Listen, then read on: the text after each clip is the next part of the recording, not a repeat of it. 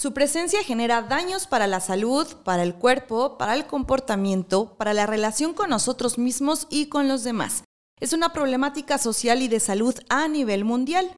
Las existen con presencia de sustancias o comportamentales. El día de hoy platicaremos sobre adicciones. Acompáñenos.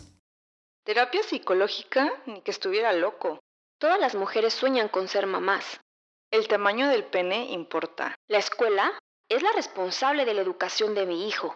La homosexualidad es una enfermedad. Deja de soñar con tu negocio y ponte a trabajar de verdad.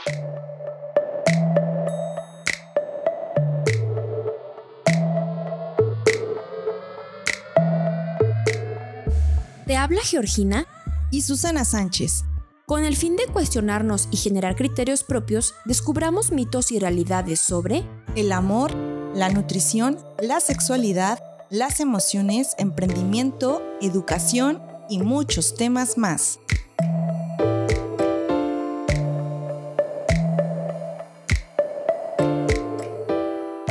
Hola, hola, ¿cómo están? Bienvenidos a un nuevo episodio de Mitos y Realidades Podcast. Hola, hola. Estamos súper contentas porque nuestra comunidad de conocer para comprender cada día crece más y eso gracias a ustedes. Recuerden que pueden encontrarnos en Instagram, TikTok, YouTube como Mitos y Realidades Podcast. Y adicional a esto estamos muy alegres porque el día de hoy contamos con nuestra primera invitada de la tercera temporada de Mitos y Realidades. Así es, ella es una súper invitada, es psicóloga de profesión, ha sido facilitadora de talleres y programas sobre drogodependencia, las concepciones sobre las drogas y sus tipos, talleres de prevención de consumo de alcohol y otras drogas. Brinda atención psicoterapéutica con supervisión psiquiátrica terapéutica a adolescentes, jóvenes y adultos. Es creadora y directora de PAFIAP, Psicología para la Familia y el Individuo Apoyo Preventivo, organización cuyo propósito es el abordaje preventivo integral de las adicciones incluyendo atención individual, familiar, laboral, escolar y comunitaria. Paula del Carmen Acosta Flores, bienvenida. Bienvenida, Paula. Hola, muchísimas gracias por esta hermosa bienvenida eh, y por eh, permitirme este espacio y además trabajar este tema, como lo comentaron, de problema de salud pública muy importante que se ha extendido en el mundo. Muchísimas gracias Paula por estar hoy con nosotras, encantadas de tenerte aquí en el programa. Y como ya escuchamos en el intro, hoy hablaremos sobre las adicciones, los tipos de adicciones que existen, si las adicciones pueden prevenirse o qué ocurre con las personas inmediatas, en este caso los familiares, el contexto inmediato ante una adicción. ¿Qué tipo de atención también existe o qué tipo de atención puede brindarse ante esta problemática? Los mitos que revisaremos en este episodio son, mito número uno, las adicciones son un problema de salud individual. Mito número dos, mejor sentarme a beber con mi hijo a que lo haga a escondidas. Mito número tres, la marihuana es mejor que el cigarro.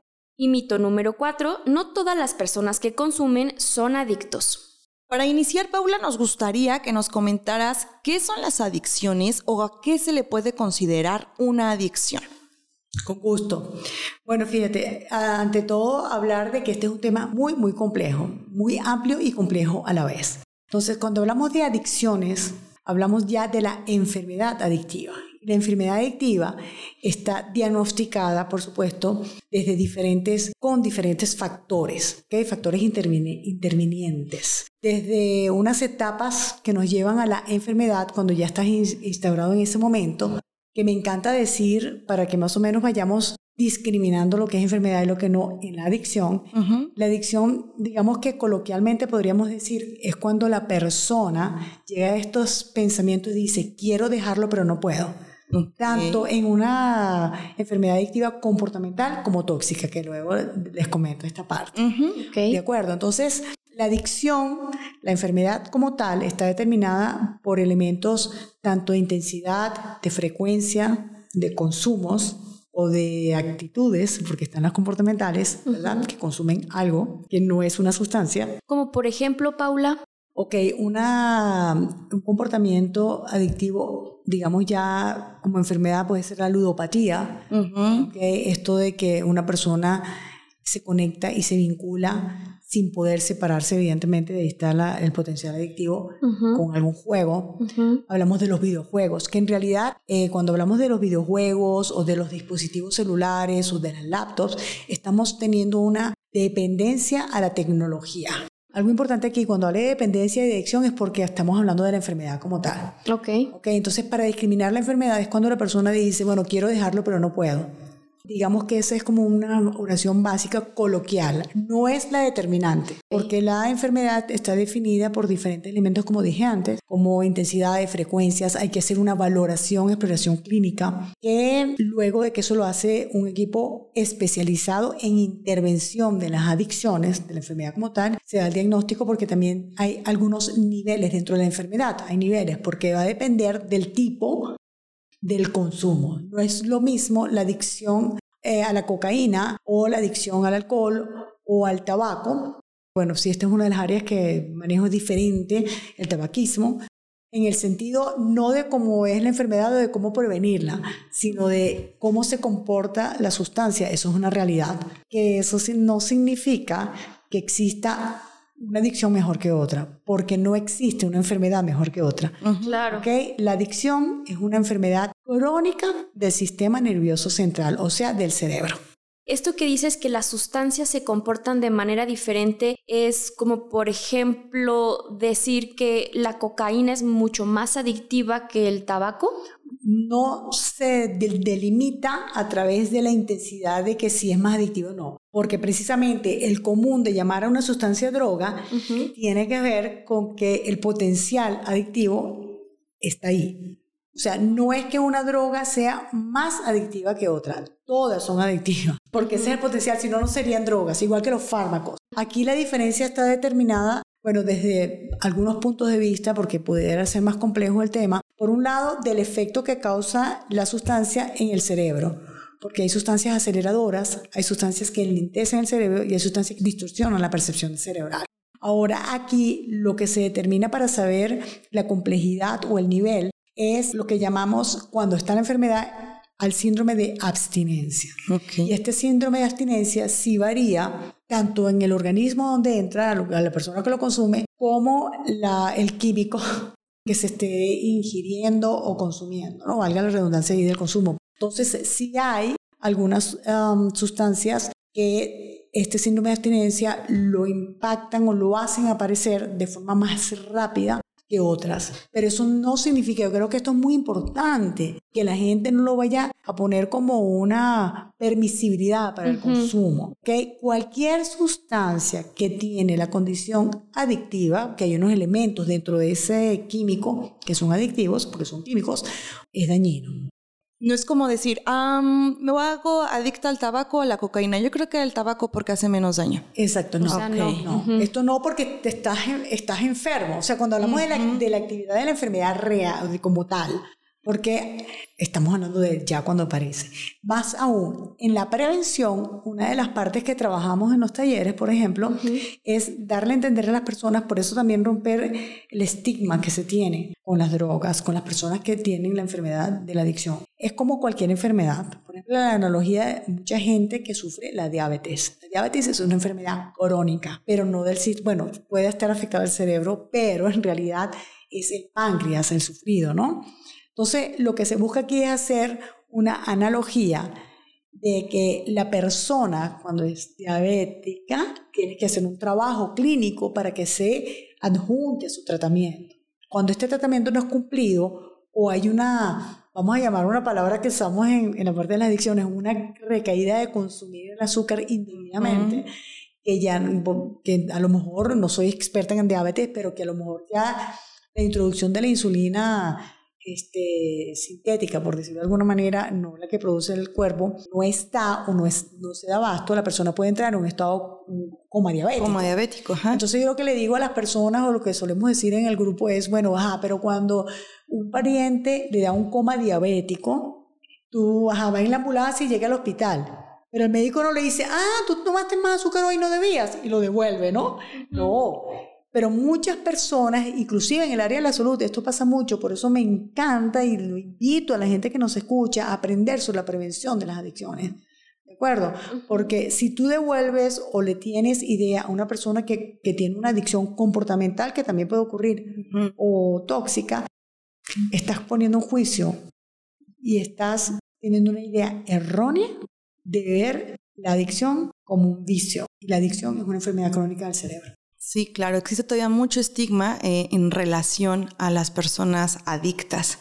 El cómo también eh, dirigirte a ellas, pensando en lo que decías de, de los servicios de salud. A lo mejor yo llego con una situación de sobredosis, y hasta la atención es distinta a que si llegas con una cuestión de coma diabético, ¿no? Así suele ocurrir. Y bueno, y mi invitación aquí, ya que nos está escuchando el público general, y si hay personas en la salud que lo tengan en cuenta. Sí, Porque la adicción no es una cuestión que nace hoy y ya soy, entonces yo soy una persona viciosa. Y eh, no, esto no es tan claro. De hecho, para completar, creo que parece eh, relevante o esencial decir que hoy en día estudios en donde ya se define la adicción como una enfermedad patológica de la familia. Por eso no podemos tampoco, bueno, como cualquier otra enfermedad, pero yo invito a no poner juicios. Hay personas que bajo el consumo dañan al medio exterior. Sí. Claro, entonces aquí estamos hablando del mito 1, que hace referencia a que las adicciones son un problema de salud individual. Esto es totalmente un mito porque afecta a la familia, al contexto, ¿Qué más nos puedes comentar al respecto? Por supuesto.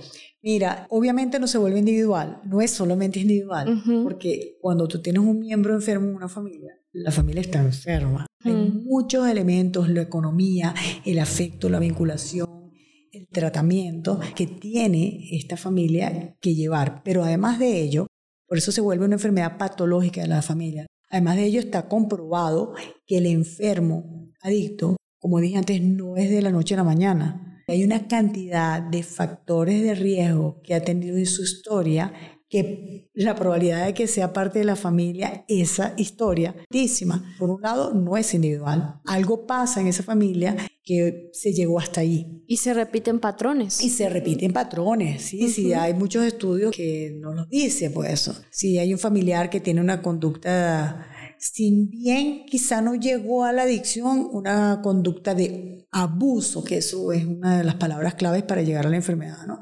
Y lo otro es que se vuelve salud pública porque no se detiene. La enfermedad se extiende. Si tú no la paras, se te vuelve un, problema de salud pública, porque el gobierno, los gobiernos, las políticas, inclusive organizaciones no gubernamentales tienen que hacer algo. La atención a la enfermedad se vuelve aguda por el número como crece. Entonces, y esto está unido, quería aclarar algo, cuando hablamos del prejuicio, de la estigmatización del el drogodependiente o de la persona adicta, ¿qué ocurre si atiende menos? Entonces el problema de salud pública, social, comunitaria se te vuelve más grande porque no está siendo intervenido. Tú comentabas, Paula, hace ratito de que comenzáramos a grabar, que hay un porcentaje en el que quizá en algún momento de nuestras vidas, en la familia, en el contexto en el que estemos, vamos a, tener cerca a una persona adicta o hasta incluso a nosotros nos puede pasar, ¿no? Caer en una situación de adicción. No es algo como ajeno. Eh, a lo mejor veo al vecino y yo no sé que dentro de esa familia o que dentro de esa casa existe una persona adicta. A lo mejor dentro de mi contexto laboral, mi compañero de trabajo. Quizá dentro de mi familia soy yo la que está pasando por un proceso de adicción. Entonces es algo que, que está presente o que va a estar en algún momento de nuestras vidas presentes. Y como decías, eso se va expandiendo pues a nivel social porque ya se, ya se convierte en un problema más grave. Más grave, exactamente.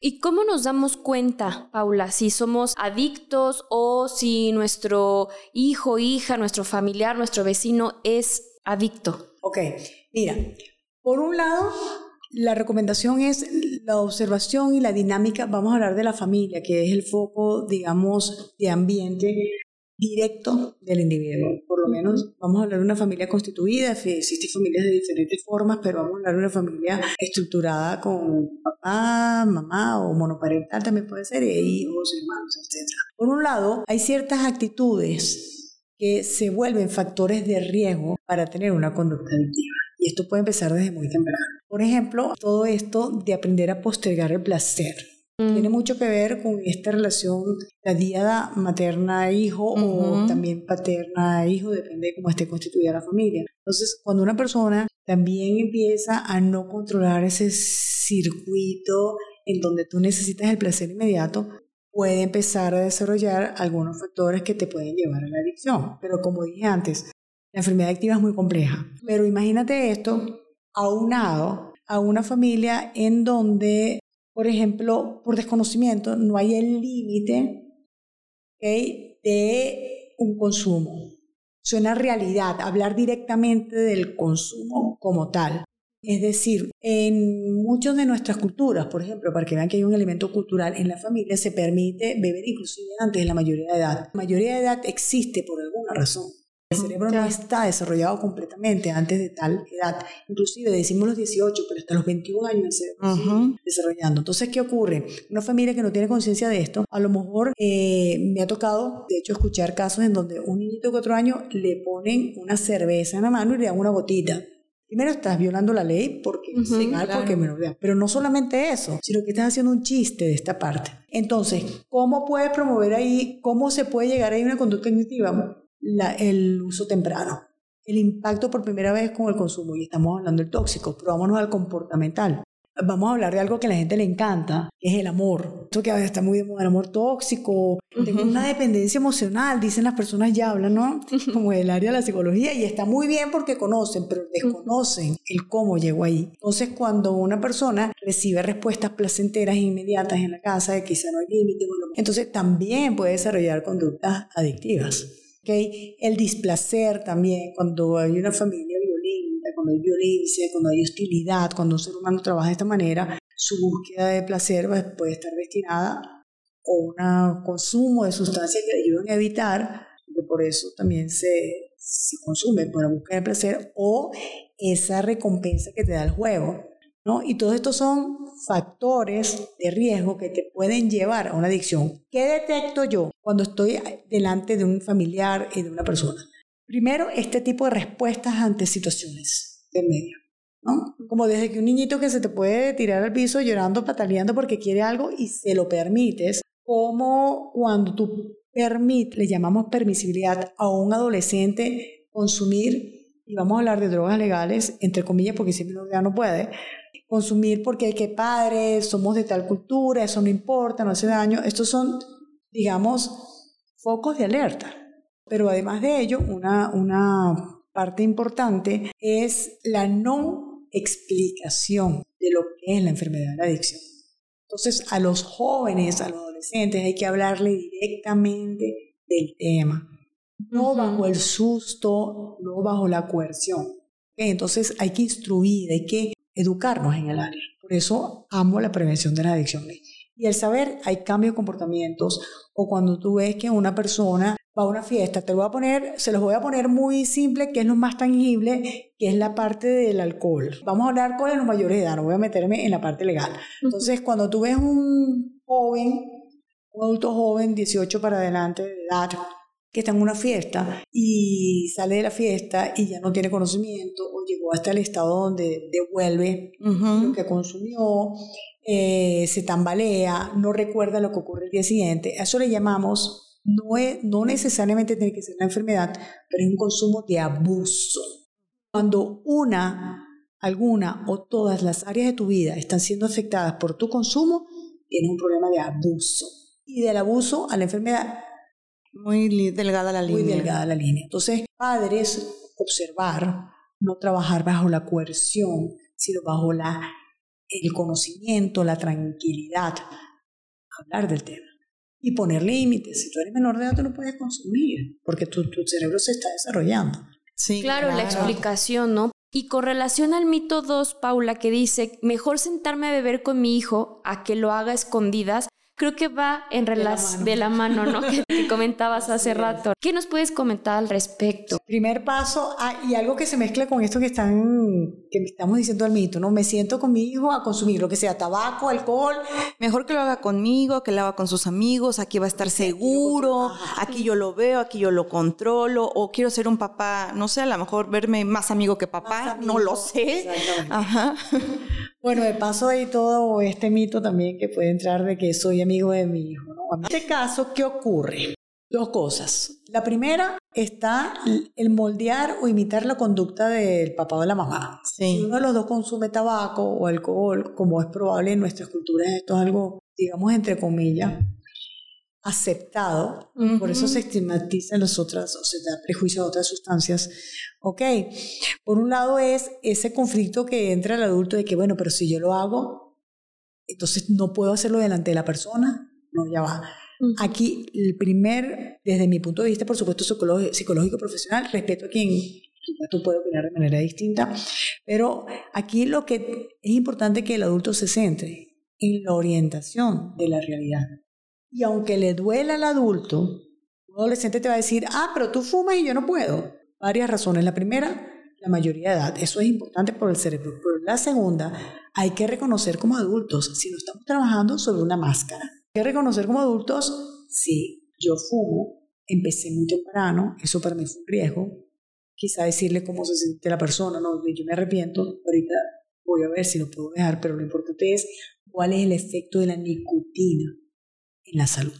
¿okay? Yo, es como, yo sé que suena contradictorio, es conflictivo para el adulto, pero cuando el adulto se reconoce débil de que sí, no lo estoy haciendo de forma adecuada, por supuesto que hay que reconocerlo, tú le estás diciendo al hijo, hay una razón, la nicotina es un estimulante del cerebro, tiene potencial adictivo, por eso se llama droga, y el problema es que ahorita me está pasando que lo quiero dejar, pero no puedo.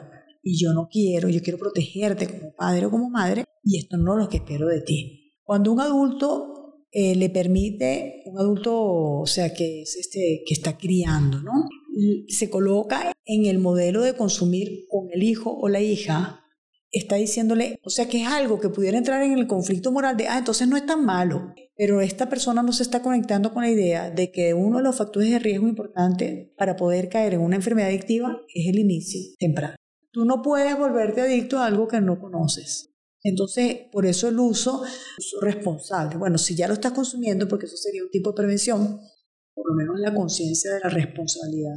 La idea es retardar o atrasar el inicio. El inicio del consumo. Ahora, si yo consumo cosas, como se dice comúnmente, naturales, marihuana. Yo puedo generar una adicción a algo que no tiene peyote, algo que no tiene algo químico, porque estoy diciendo, es completamente natural, me lo da la madre naturaleza, ahí cómo se aborda eso. Ok, esto de que hay sustancias o hay drogas naturales y por eso hacen menos daño, por favor, escuchen bien. Eso no existe. Porque si yo me voy a enfermar, no puede haber una droga primero mejor que otra. Eso por un lado. Por otro lado, todas las drogas vienen de algo natural. Lo que pasa es que existen laboratorios clandestinos que crean drogas, drogas este, metanfetamina y esto que son elaboradas, pero tienen una sustancia natural que puede venir de lo natural perfectamente. Sí, claro. Entonces, esto es un mito que la gente tiene que aprender a no ser permisivos para el consumo. Es como si yo dijera, yo me voy a permitir ser diabética, pero no me voy a permitir ser hipertensa. Ah. O sea, yo prefiero una enfermedad que la otra. Sería ilógico desde la salud mental y física que una persona piense que la marihuana, que es adictiva, la cannabis sativa es adictiva, el tetrahidrocannabinol es adictivo. Pero aquí hay que tener cuidado porque una cosa es lo que se extrae para lo medicinal y otra cosa es el placer de la marihuana a través del tetrahidrocannabinol. Entonces, ¿qué ocurre? ¿Por qué me gusta la prevención? Porque la prevención nos ayuda a identificar algunos elementos que nos van a permitir desde la conciencia del conocimiento claro si me voy a dejar llevar a la enfermedad o no. Entonces, en cuestión, por ejemplo, de cuestiones adictivas, que son drogas naturales, existen las mismas repercusiones. Exactamente la misma.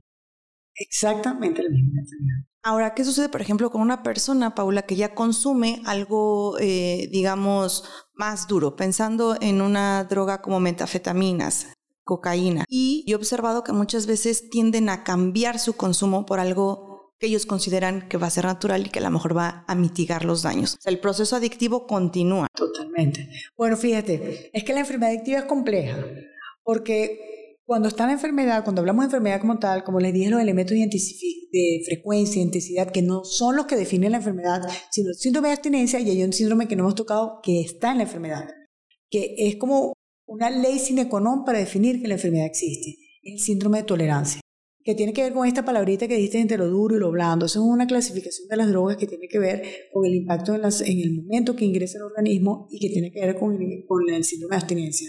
Pero la cuestión es que son drogas. Entonces, ¿qué ocurre con la sustancia adictiva? Que la persona, el síndrome de tolerancia, lo que te dice es que hay una adaptabilidad neuroquímico cerebral, ¿verdad?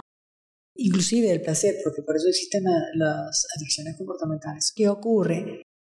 La persona quiere consumir cierta cantidad de esa sustancia. Vamos a ponerlo con el café. Entonces, fíjate, imagínate que tú te tomas hoy tu tacita de café y te sentiste más despierto, animado, despierto, animado, porque vas a trabajar y no dormiste bien anoche, porque la causa es esto, ¿no? Eh, que algo pasó y tú quieres placer. A los dos días te pasa lo mismo, no pudiste dormir porque te quedaste trabajando, pero te quieres rendir en el día y tú quieres tomarte esa misma taza de café igualita. Vamos a hablar de que la intensidad es la misma y todo. ¿Qué ocurre? Que el efecto de esta sustancia no va a ser igual a la primera vez. Porque empieza a ver esta adaptabilidad, esta biología y esta neurología que se empieza a acostumbrar. Entonces tu defecto, tú cada vez vas a necesitar más de la sustancia. Y ahí es en donde entra la parte que, el riesgo de llegar a, la adicción y la otra parte de llegar a una adicción que es muy común a la polidependencia. Es decir, como ya la primera sustancia, como tú llamaste, hay una clasificación que podemos llegar más profundo, pero no la voy a tocar ahorita, pero hay sustancias que, bueno, el impacto es, digamos, más suave, por decir un nombre, no me lo tomen literal, porque no quiero que se lleve a la gente impresión de ser permisivos ante el consumo. Hay que tener cuidado.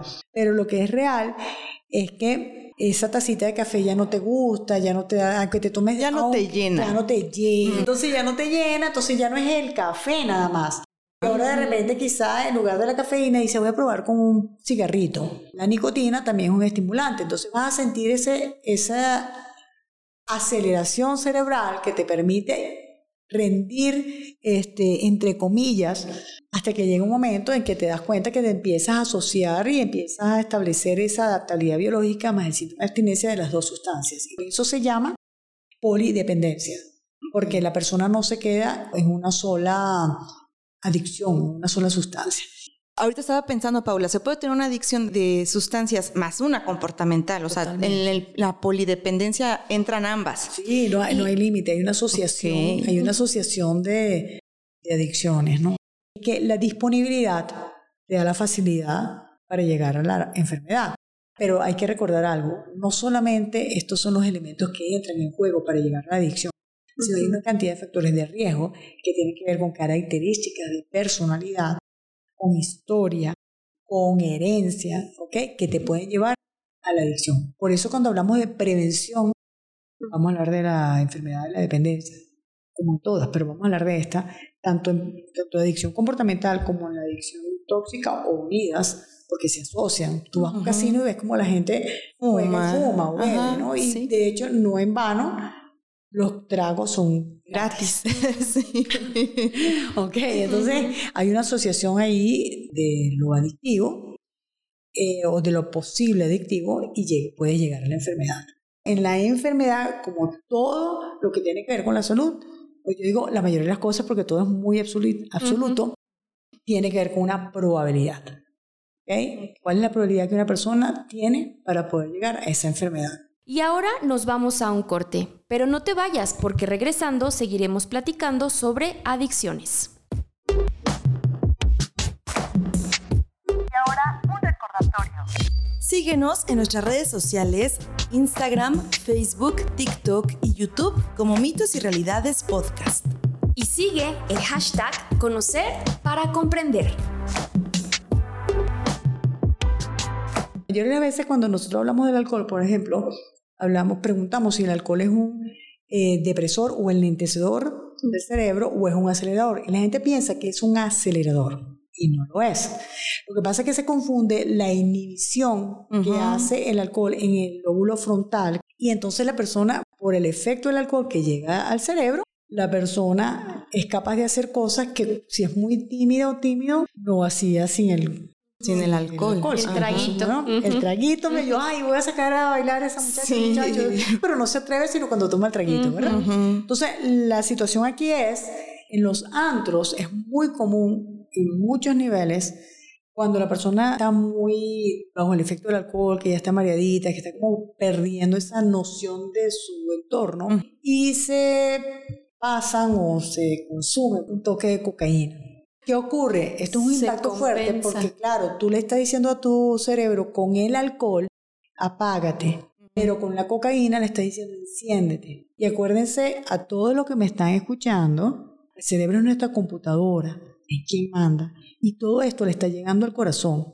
Todo esto hay un Mm. circuito completo dentro de tu biología. Entonces imagínate, ¿cómo se diría aquí en México? El bombazo, bomba que tú le estás poniendo a tu organismo. Sí. Entonces, claro, la mayoría de las muertes por exceso de cantidad de consumo está entre el alcohol y la cocaína. Por ese impacto, porque tú le estás diciendo para y sigue, para, Para y y sigue. sigue, Llega el claro. del corazón, el cuerpo, el cerebro te dice ya va, pero no más. Sí, sí, Y claro. yo pienso que esto las personas no se dan cuenta. O sea, es importante, tenemos que aprender estos conocimientos, que sepamos por lo menos en el consumo qué es lo que estamos haciendo.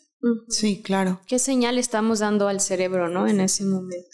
Entonces, creo que también esto va ligado con el mito 3, que hace referencia a que la marihuana es mejor que el cigarro. O sea, como ya vimos, ambas son drogas, ambas son sustancias que afectan a tu cuerpo y no es uno mejor que otro. ¿Cómo pudiera ser? Porque una cosa es la adicción, otra cosa es el abuso, ¿no? Se habla de consumo, de iniciación o de uso, como en sinónimos. O sea, lo que decía antes, tú no te puedes volver adicto a algo o adicta a algo si no estás ahí. O sea, si un niño, un ser humano, un individuo, niña, niño, como tú quieras, nunca ha jugado un videojuego o nunca ha usado un box de estos para jugar, entonces, bueno, difícilmente se puede volver adicto a algo porque hay cero uso. Contacto. Entonces vamos a empezar con que la enfermedad de la adicción, la primera condición es que haya uso. Uso. Ok. Primero es el uso, es la primera etapa para poder que haya la probabilidad de que exista la enfermedad. La segunda es el abuso. En el abuso es porque tú estás en ese consumo, el consumo se vuelve frecuente, intenso, pero ¿qué es lo que ocurre? Que las drogas, las sustancias psicoactivas, hacen que tú te comportes diferente porque tu cerebro está afectado. Entonces, esto implica en que tu conducta tú, tú te vas a relacionar diferente tanto con, una- con las personas, con los medios con que estás y contigo mismo, contigo mismo. Porque si tú consumes alcohol, la persona está teniendo un daño interno y ¿cómo lo sabes? Porque el día siguiente tiene resaca. Cuando tú tienes una resaca y estamos hablando del alcohol, ¿qué ocurre? Estás dañando tu cuerpo.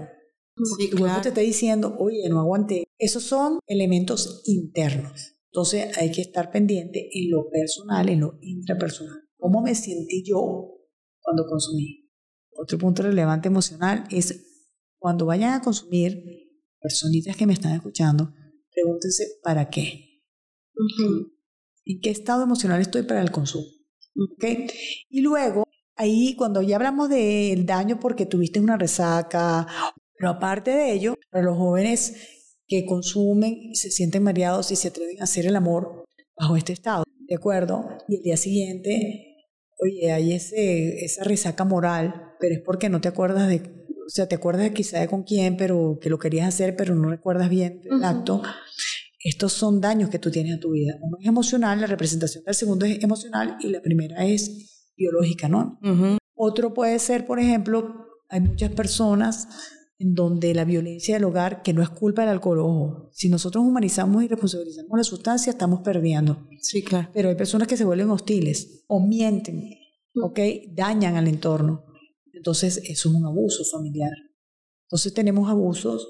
¿Por qué? Porque algunas áreas o alguna área o todas las áreas del individuo empiezan a tener un problema, un conflicto para ese individuo.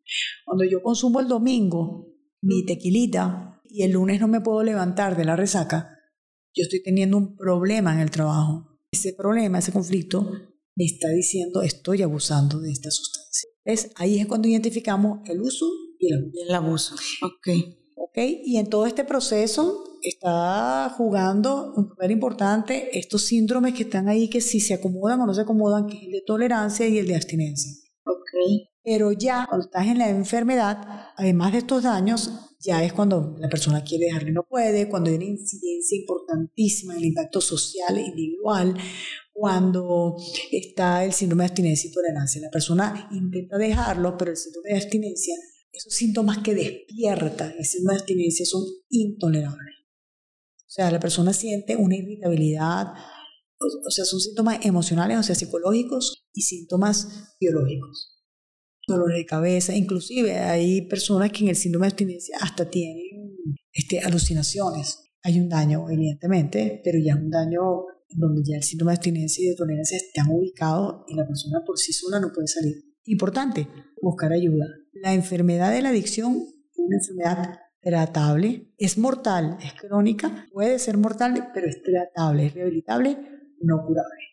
Y con esto desmentimos el mito número cuatro. Como escuchamos, existen, yo lo voy a llamar como pasos o escalones, porque así lo visualizo mejor acá en la mente. Mira, sí, te ayudo aquí rapidito. Es un ejemplo que les pongo, lo saqué de un colega, hacía la similitud, no sé dónde lo sacaba, pero me encantaba la explicación de él, como un tobogán, okay. una resbaladilla. Ajá. Así es la enfermedad adictiva. Mm. O sea, y como, yo creo que es como toda enfermedad, ¿no? Sí. claro, el uso empieza con la probabilidad. Bueno, subo los escalones. sí, sí, sí, sí. Y llegas a ese tope, yo digo que el tope donde está la persona parada que se va a lanzar son la parte del abuso. estoy aquí, entonces yo siento malestar, entonces yo también le grito a alguien porque estoy bajo ese consumo, o de repente dejo de ir al trabajo, etcétera, etcétera. Ajá. Pero de ahí, por eso decía que la línea es muy tenue, pero de ahí a que te caigas en esa día para la enfermedad es Sí, porque a lo mejor estás en la parte de arriba del tobogán y dices, mejor me regreso. El caso es a regresar tres escaloncitos o te bajas, ¿no? Te bajas. O dices, ya me aviento. ok, entonces este tipo de, digamos, de todo ese proceso tiene que ver con nuestro mito número cuatro, porque no todas las personas que consumen son adictos. Podemos estar a lo mejor en ese escaloncito de abuso y con esa delgada línea entre el abuso y caer en una enfermedad adictiva. Y muchas personas podemos estar en cuestiones de abuso, ¿eh? de sustancias. Ahorita, por ejemplo, tú mencionabas el cafecito. Yo si no tomo cafecito diario, o sea, yo, yo, siento que no tengo energía, ¿no? Exacto. Y eso puede ser un foco de alerta para ti. Ajá. O para muchos de nosotros. Sí. O, o, la asociación, por ejemplo, del cigarro y del alcohol. O sea, yo cuando llego a tomar, digo, ah, a ver, un cigarrito. Se me antoja el cigarrito. ¿Cómo hacer esa asociación de decir, ah, estoy en él abuso y puedo llegar a generar una adicción posteriormente. De hecho, les invito a las personas que tienen este tipo de consumo de alcohol y cigarro a la vez. Las dos son drogas, son legales. Si son mayores de edad, bueno, si son menores de edad, ojo, están irrumpiendo la ley. Pero aquí la cuestión es que, fíjate, la nicotina es un estimulante del cerebro. El alcohol es un depresor, es un enlentecedor. Uno es estimulante y el otro es enlentecedor del cerebro. Claro. Okay. Sí, como mencionabas, el, hecho de tener esta información es vital. O sea, yo recuerdo cuando en la escuela, por ahí que empiezas de sexto de primaria, secundaria, creo que es cuando más se ve el tema de las adicciones, es muy básica la información o, o la cuestión que te dan de las adicciones es, ve cómo acaba el adicto, es una persona en estado de calle, pero puede haber personas que son adictas y que no necesariamente tengamos que estar en la calle tirados y eso no nos alcanza a visibilizar, eh, no se le pone nombre, apellido, el hecho de decir puede ser una persona que a lo mejor no estás en una adicción, pero estás en un abuso y toda tu vida te la pasas en el abuso. Y todas las repercusiones que también están, porque creo que en cada etapa, en cada escaloncito hay repercusiones. por supuesto, porque además de tu cerebro, esto es una enfermedad mórbida. O sea, es una enfermedad que está conectada con otra parte. Cuando tú consumes, obviamente hay un órgano que es el cerebro que se está dañando, pero a la vez tienes otras partes de tu cuerpo que están afectadas. afectadas. Páncreas, hígado, riñones. Esto es importante saber. O sea que cuando tú consumes algo, si tú tienes la conciencia, entonces ahí te vas a permitir decir, ya va, pero yo quiero estar en este riesgo. Y si efectivamente para el mito 4, creo que es el número 4, obviamente no toda persona que consume está en adicción. Mencionas que es muy importante la prevención, Paula. ¿Qué es la prevención? Hablando de la salud en general, es intentar desde el trabajo psicoeducativo, ¿ok? Identificar factores de riesgo y factores de protección, sea el ser humano, en un individuo, en la comunidad en la sociedad. Y a partir de ahí, aprender esta sumatoria de que nosotros tenemos que disminuir nuestros factores de riesgo y aumentar los factores de prevención. Es como un juego de balanza para reducir la probabilidad de llegar a una enfermedad. En el caso de la enfermedad adictiva, llega a una enfermedad de la adicción comportamental o tóxica o I. Tóxica y o comportamental. Y además les voy a comentar algo que decíamos, bueno, pero ¿cuáles son las causas? Causas innumerables. Son tan personales, son de historia, familia, ambiente, etc. Recuerden, es el conjunto de factores de riesgo y el conjunto de factores de protección lo que me van a permitir disminuir o no la probabilidad de caer en la enfermedad. Lo relevante aquí también es saber qué son factores ¿no? de riesgo y, de, y de riesgo y de, y de protección. Un factor de riesgo o los factores de riesgo son elementos, condiciones, aspectos que nos pueden llevar a la adicción. Y el factor de protección son elementos, aspectos, características que nos ayudan a no llegar a la enfermedad.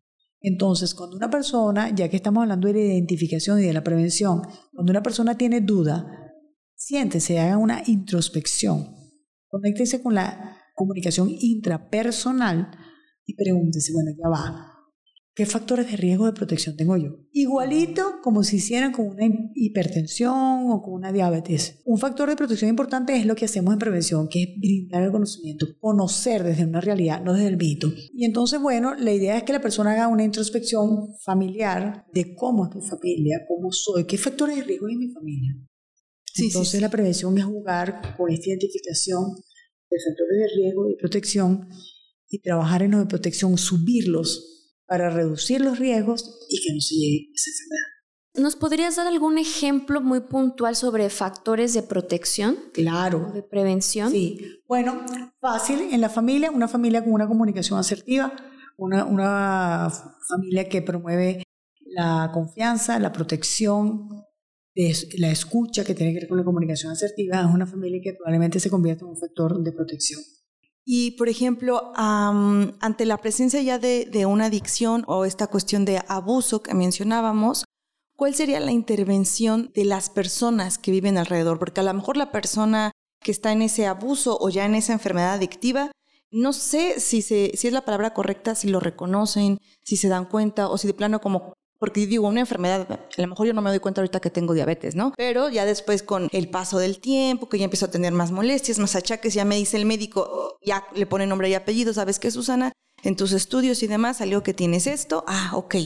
Quizá hasta ese momento que a mí me lo dicen, yo empiezo a hacer una modificación, porque pues, suele suceder, ajá, porque no tenemos como esa cultura de la prevención. Pero ¿qué pasa con un adicto? Ok. ¿Qué podemos hacer con él y qué podemos hacer si no lo reconoce? Ok.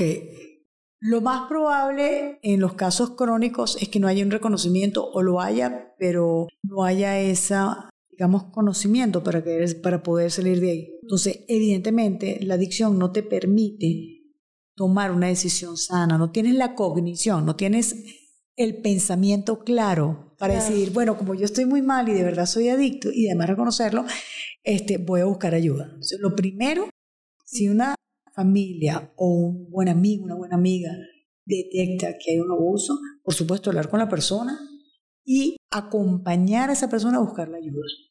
Los centros especializados en intervención dan orientación para la persona que tiene la enfermedad. Si bien no logran llevar a estas personas con la enfermedad a un lugar, aproxímense a lugares especialistas y que corroboren que sean lugares certificados y que sean lugares sanos. Esto es importante. En ese aspecto, la familia juega un papel importante. Yo no sé si alguna persona aquí ha visto estos programas de intervention, de intervención. La familia se une para hacerle ver, porque hay que, hay que confrontar a la persona. Tienes un problema. Por ejemplo, vocabulario de señalización sin juzgar como ayer llegaste sin darte cuenta, vamos a hablar de algo así, y me insultaste, me sentí dolido, me sentí incómodo. No, yo no hice eso, yo lo recibí, si lo hiciste. La persona está en una negación que forma parte del proceso, pero puede ser la familia o las personas cercanas un conjunto de acciones que lo van a llevar en el peor de los casos, como puede ocurrir, se lleva a la fuerza. Eso puede ocurrir, ¿no? Porque eso depende de la familia, de la situación, eso puede ocurrir. Pero hay maneras.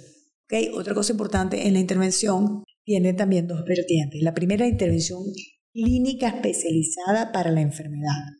que también tiene eh, diferentes, ah, digamos, formas. Una es ambulatoria, la otra es hospitalización.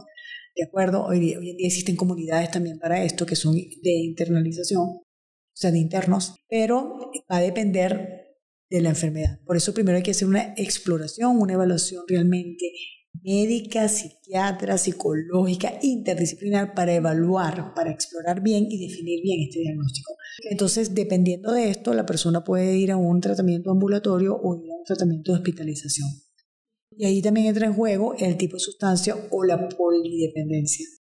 ¿Okay? Porque una persona puede tener un consumo de varias uh, adicciones a la vez y entonces ahí se trabaja con uno de los de la sustancia, entonces el proceso se, empieza de un lado para terminar en el otro. O sea, hay muchas formas de intervención. Lo importante es que se busque la ayuda. Aquí, aquí hay centros especializados, te pones en, contacto con, con los centros estatales, también hay privados, buscar ayuda. Yo creo que eso es esencial. ¿Cómo te das cuenta? Si estás en el abuso, te estás dañando, estás dañando algo alrededor de tu vida. Y si de verdad lo estás intentando dejar o lo has intentado dejar y no puedes, tú estás en, probablemente estés en abuso o en adicción.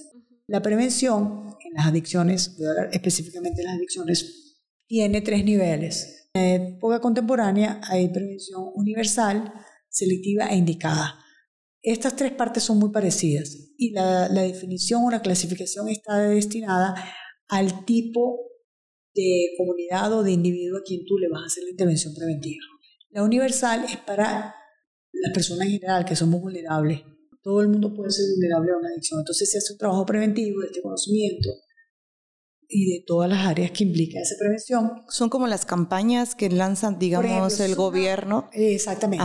Eso es un pedacito de hacer prevención universal. Porque el gobierno no te dice, ah, tú eres, tú, tú tienes la enfermedad, entonces te, te, voy a dar la campaña a ti nada más, o tú no la tienes. No, eso llega a todo el mundo. Ok. okay? Evidentemente, desde mi perspectiva, eso ayuda, es un elemento, pero hay que poner mucho más y hay que mover a la gente, quitando los estigmas, moviendo Quitando mitos. Okay. Y luego viene la prevención secundaria, o llamada también selectiva, que es para personas ya con riesgo, o sea, que hay consumo, que ya hay el uso. Y la terciaria o indicada es para las personas que ya tienen la enfermedad. Y lo curioso de esto es que la gente se pregunta, pero ¿cómo tú vas a hacer prevención cuando ya está la enfermedad? Porque las enfermedades crónicas, por eso no se curan. Las enfermedades adictivas, la enfermedad de la adicción no se cura, se rehabilita, se trabaja, pero no se cura. En primer lugar, porque el cerebro neurológicamente ya ha cambiado. No solamente el cerebro, obviamente el comportamiento. Somos unos seres humanos, pero como los animalitos eh, nos acostumbramos a asociar, asociar y romper todos esos patrones es un trabajo muy duro, pero sí es posible. Una vez que la persona recibe su intervención de rehabilitación, necesita esa prevención terciaria o indicada para precisamente intentar a no tener una caída o recaída. Bueno, depende de la teoría de quien haga la intervención, existen estas dos palabras, ¿ok? La caída está dedicada a cuando la persona entra en una, en una crisis y vuelve a vivir el proceso completo. O sea, ya hay una caída, o sea, ya tiene que volver al sistema de rehabilitación. La recaída es tener una incidencia, como lo dicen algunas personas, que es, es la incidencia, es decir, es tener un consumo nuevo. O sea, yo soy, tengo ludopatía, me reconozco mi enfermedad, pero no me aguanté y entré a un casino. Pero eso no significa que yo estoy en la crisis y que voy a empezar otra vez todo el proceso completo. Eso significa que tuve un riesgo, me descontrolé por las razones que sea y ahí la intervención de este paciente no es hospitalización o no debería de serla. Okay, bueno, vamos a tomar cuáles fueron los factores de riesgo, vamos a hacer una reflexión y vamos a ver qué vamos a hacer para que eso no ocurra o para intentar lo que no ocurra, ¿no? Entonces se trabajan las probabilidades como la prevención universal. Mencionabas algo eh, hace rato, Paula, y que creo que tiene relación con lo que dices ahorita. ¿Qué ocurre? O sea, analizar qué fue lo que me llevó a consumir nuevamente, ¿no? ¿Cuál era mi estado de ánimo para que yo me pudiera acabar la, no sé, la botella de alcohol? ¿Qué Como dijiste antes, ¿no? ¿Para qué lo hice? ¿Para, qué? lo hice? ¿Cómo me encontraba? O sea, es como todo ese cúmulo de vivencias y de situaciones que te llevan a generar ese tipo de conducta, de comportamiento y de, enfermedad adictiva. Exactamente. Por eso, bueno, aquí juega un papel importante la inteligencia emocional. E independientemente de como cualquier persona lo quiera llamar, estos cuatro pilares de la inteligencia emocional son relevantes. La autoestima, el autocontrol, las relaciones interpersonales y el reconocimiento de las emociones en los demás, el conocer, ¿no? La empatía. Y esto es relevante porque esto es lo que te va a ayudar a tener la habilidad cognitiva para definir yo no estoy bien. O el comportamiento. Depende de la línea, esto los psicólogos siempre nos estamos, creo que, peleando un poquito desde qué perspectiva teórica lo vemos, pero en realidad lo importante es que tanto sea una conducta o como lo que sientas, te des cuenta que hay algo que te desequilibra. Lo más sano es que busques ayuda. O por lo menos dentro de esa conciencia que dice, ya va, pero esto que hice, no, esto no, no es natural. Todos podemos tener un momento crítico todos los, bueno, ahí sí yo creo que es absoluto, porque somos seres humanos, es natural. Aquí la relevancia es cómo lo manejé, qué ocurrió, no tener introspección y procesos psicológicos ¿no? y comportamentales, bueno, están de la mano. Claro. Eso es psicología. Y actualmente, Paula, tú tienes una organización en donde se dedican a la prevención, psicología para la familia y el individuo, apoyo preventivo. ¿Cómo podemos acercarnos a PAFIAP, de qué se trata, de qué va PAFIAP. Con gusto. Aquí quiero introducir algo que se me olvidó decir cuando hablamos de prevención. En el área de la prevención, y que es algo, y lo toco con PAFIAP porque es algo que trabajamos, existen dos, dos líneas preventivas de intervención que van de la mano. Una hablamos del área específica y otra hablamos del área inespecífica. El área específica es todo aquello que tiene que ver con la adicción, Adicciones comportamentales, o sea, tipos de adicciones comportamentales o tóxicas, tipos de sustancias, tipo de, este, eh, lo que hablamos hace ratito de cómo es la enfermedad adictiva, em, en fin, todo lo que tiene que ver con la adicción como tal. Y por otro lado, la inespecífica son todas aquellas áreas que puedes tocar de esta posible enfermedad, ¿ok? Pero que no se habla directamente de la adicción. Esto lo doy como introducción porque PAFIAP, cuando habla de el trabajo de apoyo preventivo integral, o sea, de la adicción en su más amplio aspecto, es porque tocamos áreas específicas y áreas inespecíficas. Somos un equipo, primero, que estamos conscientes de lo importante que es la prevención del área de las adicciones, porque es de verdad de hecho, entre paréntesis digo, estoy segura, como lo comenté hace rato que eh, lo tocaste, Susana, yo creo que estamos, cada ser humano tiene por lo menos a un paso de distancia a alguien que tiene o un abuso o que está en la adicción y quizá no lo, no lo reconocemos, que es duro, ¿no? También comprendo que la enfermedad es dura. Pero esto se lo comento porque nosotros trabajamos y ofrecemos servicios igual a personas individuales, a familias, a comunidades, a quien quiera recibir el servicio porque les gusta el tema y quieren aprender del tema, no porque estén en la enfermedad. Podemos hacer una prevención universal, ¿ok? Este, sobre áreas específicas e inespecíficas. Podemos hacer desde un programa bien colocado a alguien que solicita el servicio, a cualquiera de estas personalidades, ¿ok? Y hacemos entonces una exploración sin invadir los derechos humanos de nadie, porque eso es la cuestión con las adicciones, ¿no? Sí. Que aquí no vamos a, a decirle, ah, tú fumas, ah, entonces déjame anotarte, no. Se hace como una exploración muy general para detectar en esa comunidad o en esa sociedad o en ese grupo familiar, o eh, cuando hablo de individuos, hacemos, ofrecemos actividades para gente que le guste eh, el que quiere aprender, mayores de edad, ahí sí, porque si va menor de edad tiene que ir con su familia, en donde este, simplemente hacemos una exploración, ah, bueno, tú ves el fenómeno de las adicciones de esta manera, ahora te vamos a enseñar lo que es la realidad del fenómeno de las adicciones. Y una vez que se detecta eh, por dónde está la percepción del fenómeno de la adicción, entonces ahí se hace un programa específico para esa comunidad, sociedad, familia, empresas que estén interesados. Entonces, en conclusión, PAFIAP, que es Psicología para la Familia y el Individuo, apoyo preventivo, busca a través de eh, actividades psicoeducativas realizar programas este, o intervenciones para prevenir que las personas que lo reciban lleguen a la enfermedad de la adicción. Perfecto. ¿Y en dónde podemos encontrarte? En la página web www.pafiap, termina con P, que significa prevención, punto com. Es P de papá, A de adicción. F de familia, I de individuo, A de apoyo y P de preventivo, PAFIAP. Muchas gracias. Y el teléfono donde pueden comunicarse, un WhatsApp, 442 128 87 97.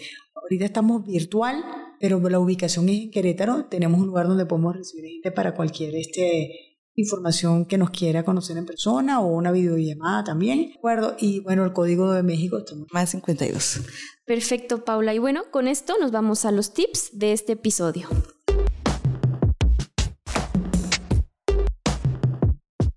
Tip número uno. Primero, recordemos que la familia es un factor importante para prevenir la enfermedad. Recomiendo que se haga una introspección familiar, que se revise la dinámica familiar y también de cada miembro de la familia. Tip número 2. Por otro lado, que pongamos también lugar al individuo, es decir, tener una introspección de si tenemos un uso, sea comportamental, sea algo de un estímulo en donde tengo una actitud hacia ese estímulo o una sustancia como estímulo, el consumo. Tip número 3. No dejar al lado la parte del consumo sola. Si de verdad hay un consumo o un uso, estar pendientes y conscientes de que si están subiendo el escalón del tobogán, vean si hay un daño. Porque si hay uno, algunos o varios daños de su vida en donde no están funcionando, hay un abuso y esto es una alarma. Tip número 4. Si hay una detección, una duda de que tienen a alguien cercano que pueda tener la enfermedad, buscar ayuda. Hacer un acompañamiento propio sin buscar. Tip número 5. Tiene que ver con la percepción anterior. No estigmaticen, no juzguen, no tengan prejuicios con las personas que tienen enfermedad adictiva, porque les aseguro, nadie está exento de poder tenerla cerca y quizás hasta de vivirla sin darse cuenta. Y si no bien la enfermedad, podríamos estar en abuso sin darnos cuenta. Pendiente de características como la, el dolor de cabeza con la cafeína, la irritabilidad cuando dejamos de consumir o de tener algo a la mano, y algo más para dejarles el toque interpersonal, que es esto del amor. Aprender relaciones sanas nos enseña también a no depender efectivamente de alguien. Muchas gracias Paula por tu participación y por acceder a compartirnos toda esta información tan valiosa. Yo creo que fue un eh, episodio muy, muy, muy, muy, muy enriquecedor. Aprendimos bastante. Y eh, para las personas que nos escuchen, recuerden que existe el sitio web www.pafiep.com para que puedan ponerse en contacto con Paula. Muchísimas gracias, Paula. Muchísimas gracias a ustedes, Susana y Geo, por haberme permitido este espacio y sobre todo por tener este momento en que le están dando muchas herramientas importantes al público. No todas las personas pueden llegar a alcanzar este tipo de información. Están haciendo y las quiero felicitar. Un trabajo maravilloso. Agradecida y halagada de compartir este momento con ustedes.